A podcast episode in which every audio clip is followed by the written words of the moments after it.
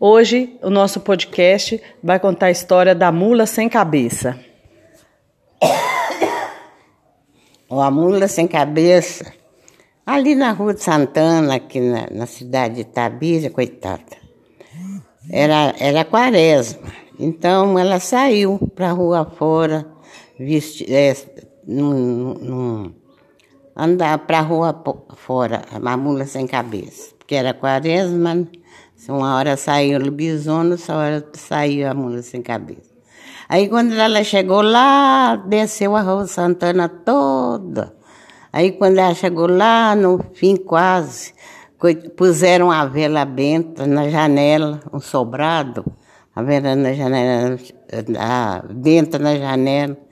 Ela vai e ficou, porque quando tem vela benta, eles não podem, não saem. Aí ela ficou lá, lá na coisa, esperando eles tirar a bola. Ficou, ficou, ficou. Aí quando estava clareando o dia, todo mundo descendo para ir à missa, ela, coitada, está lá, me solta, me solta. E ninguém tirava a vela. E aí, me solta. Aí quando o dia já estava velho, todo mundo descendo para ir à missa, que ia à missa lá na igreja do Rosário, né? Então, coitada. Ela tá lá, toda pelada, não tinha roupa nenhuma, tá lá. Me solta, me solta.